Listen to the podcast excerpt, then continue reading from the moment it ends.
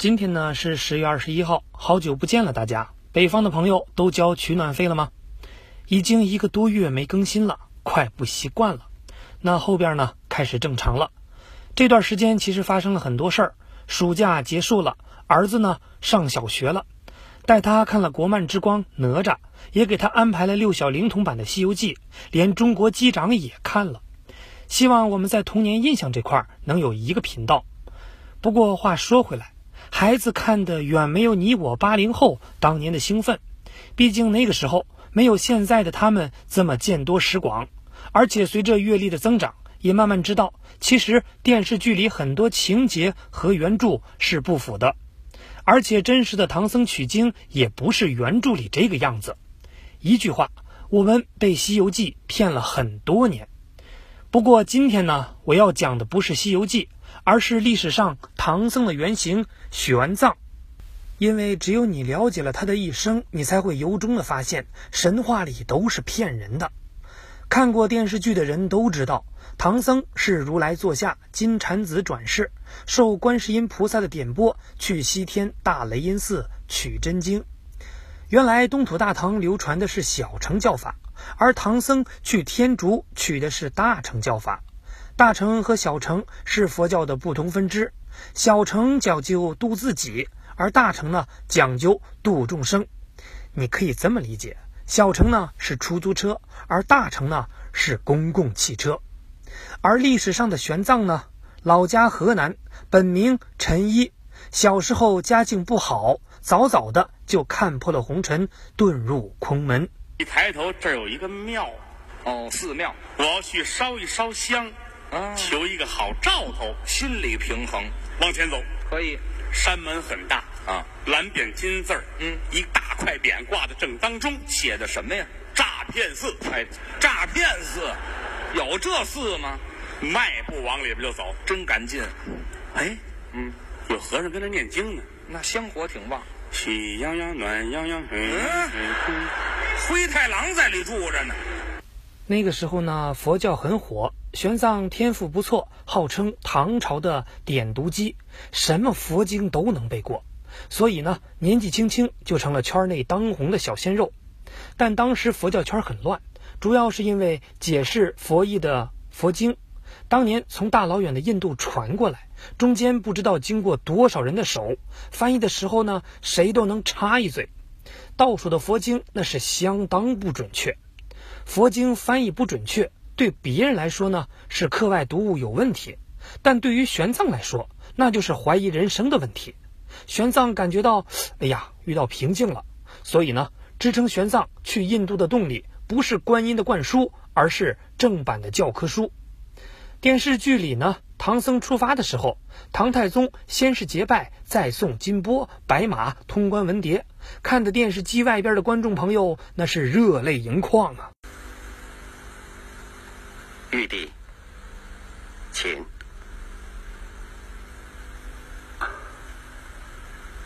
陛下，酒乃是僧家第一戒，贫僧自幼不会饮酒。啊，今日之行比他事不同，此乃素酒，只此一杯，以尽朕送别之意。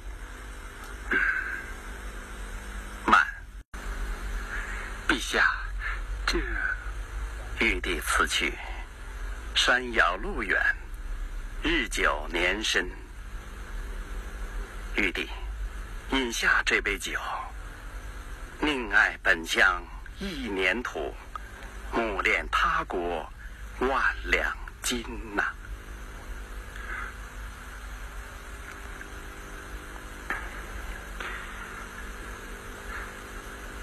谢陛下，贫僧去了。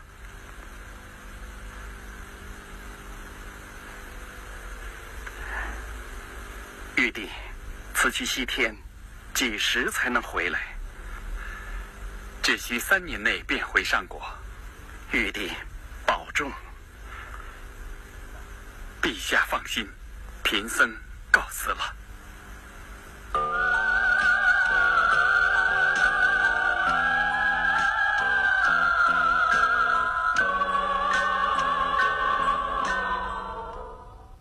但事实是哪里来的什么通关文牒？玄奘是偷渡出去的好吗？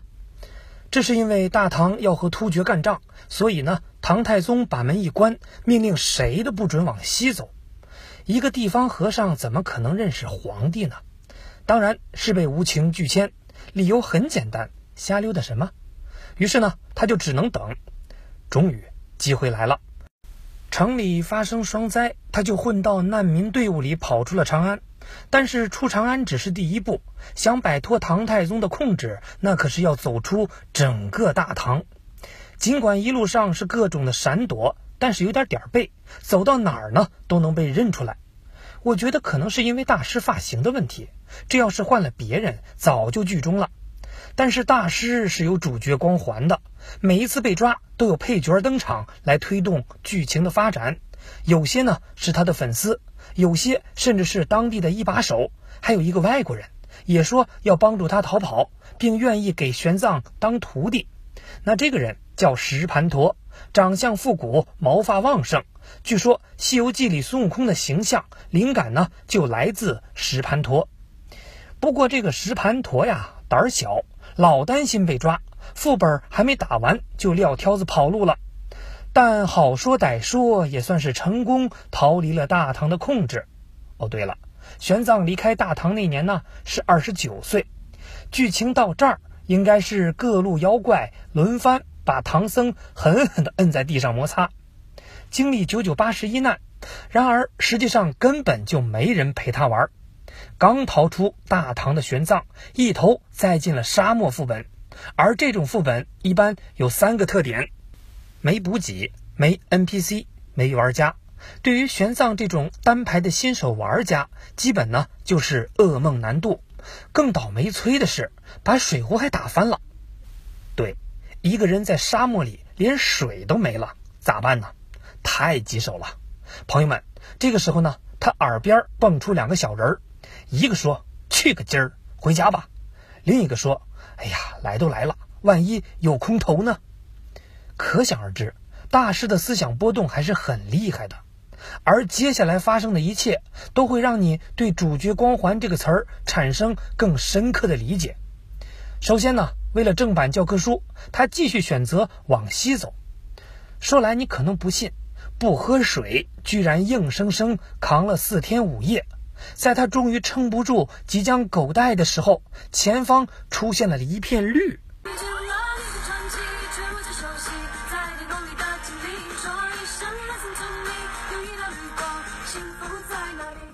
没有人知道这股神秘的力量是什么力量，能让玄奘死里逃生。但从那以后，这股神秘力量便以他的名字来命名，并在今天影响着体育和电竞领域。这就是玄学，不好意思，这段呢是扯的。当然呢，也不是全程都没有人陪他玩。接下来，贵人出现了。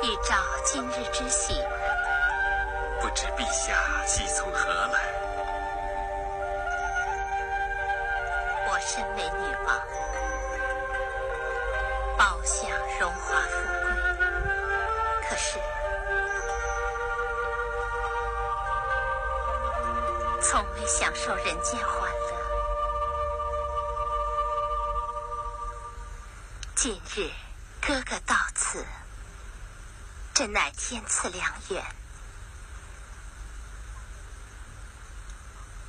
来日哥哥登上宝座，我为王后，从此双宿双飞，这不是万千之喜吗？唉，哪有这么美的事儿啊？实际上呢，只有一个一心向佛的高昌国的国王想把他留下来干活。玄奘是谁？我在国际大都市长安都不待，我来你这儿，你脑子瓦特了？再说呢，我是一心想读佛经的人，能这么轻易放弃吗？幼稚！国王眼瞅着留不住，就威胁他：如果你不留下来，我就把他遣返回大唐。结果呢，玄奘根本就不吃这套，当场表态绝食。国王当时就吓懵了。怎么说，玄奘也是一个公众人物啊！万一真饿死了怎么办？更可怕的是，如果被大唐知道自己的公民死在他这儿，这不是没事找事吗？于是国王呢，只能认怂，放玄奘西行，还给他配了一个豪华的保镖团和一笔路费，以表示敬意。有了随从，那这一路就好走得多了。虽然还经历了雪山、草原、强盗等等。总体说还是有惊无险，所以到这儿，你是不是以为玄奘终于完成剧情，带着一众人马抵达西天，立地成佛呢？你想多了，一路上的随从死的死，跑的跑，最后只剩他自己了。在历经四年，走过了十几个国家以后，他终于到达了印度的那陀兰寺，啊，不是那陀烂寺，啊，不是那烂陀寺。名字呢虽然拗口，但你不要小看它。这个寺呢，相当于佛教界的清华北大中科院。在这儿呢，玄奘遇到了一个叫戒贤的导师。你的梦想是什么？他跟着戒贤呢学习正版的佛经，解决了以前的疑惑。几年以后，又把当地很多佛经都带回了大唐。唐太宗虽然还记得偷渡那档子事儿，但一看他带了那么多的宝贝回来，不但没砍死他。还给他修了大雁塔，可以在里边安心的翻译佛经。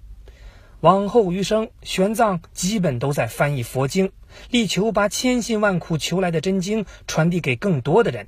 所以说，玄奘的一生虽然没那么玄幻，但非常励志。那这种求真的精神呢，还是很值得活在商业社会的我们学习的。而且，作为一个做珠宝的，这种体会呢，是更深的。毕竟，洗澡时候金链子飘起来，总归不是好现象啊。